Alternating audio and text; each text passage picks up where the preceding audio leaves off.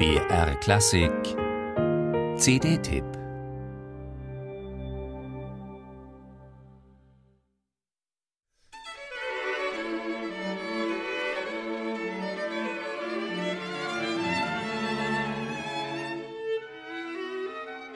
Dem gestrengen Johannes Brahms nötigte sein frühes Klarinettentrio Respekt ab. Alma Schindler, die spätere Ehefrau Gustav Mahlers, war fasziniert von seiner Intelligenz wie von seiner Musik, was sie nicht davon abhielt, das Äußere Alexander Simninskis eher boshaft zu beschreiben. Eine Karikatur, kinnlos, klein, mit herausquellenden Augen und einem zu verrückten Dirigieren. Tatsächlich belegen Fotos, dass Simlinski wenig attraktiv war. Doch seine Ausstrahlung muss enorm gewesen sein. Der drei Jahre jüngere Arnold Schönberg wurde sein Schüler und Freund. Und auch wenn die Beziehung nicht unbelastet blieb, Simlinski war für Schönberg zeitlebens der Mann, dessen Einstellung ich mir vorzustellen versuche, wenn ich einen Rat brauche. 1901 heiratete Schönberg Simlinskis Schwester Mathilde, eine folgenschwere Verbindung. Eine Affäre der Ehefrau endete mit dem Selbstmord des Geliebten und stürzte Schönberg in eine existenzielle Krise, obwohl Mathilde zu ihm zurückkehrte.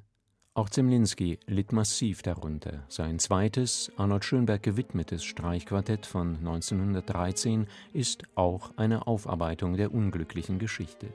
Die nötige Expressivität und emotionale Wildheit besitzt es dafür allemal.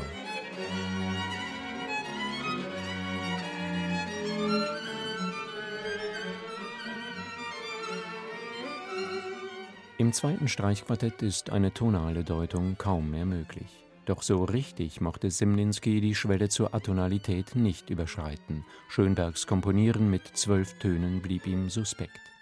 Die vier Streichquartette weisen in vieler Hinsicht einen repräsentativen Weg durch Zimlinskis Schaffen, angefangen vom ersten, noch in A-Dur verankerten, von 1896 bis hin zum letzten, das 1935 im Gedenken an den Tod Alban Bergs entstand.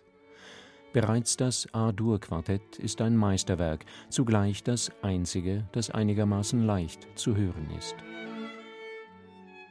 Eine intensive Beschäftigung verdienen freilich alle vier, und die hat das Brodsky-Quartett hörbar investiert. Dem exzellenten englischen Ensemble ist es außerdem zu danken, dass neben diesen vier Werken nun erstmals überhaupt ein ganz frühes Streichquartett in E-Moll zu erleben ist. Auch wenn das schöne Jugendwerk des 22-jährigen Zemlinski seinerzeit vor den Ohren des Wiener Tonkünstlervereins keine Gnade fand und deshalb erst 55 Jahre nach dem Tod des Komponisten veröffentlicht wurde, die Brodskis widmen sich ihm mit derselben Hingabe und Sorgfalt wie den späteren Quartetten.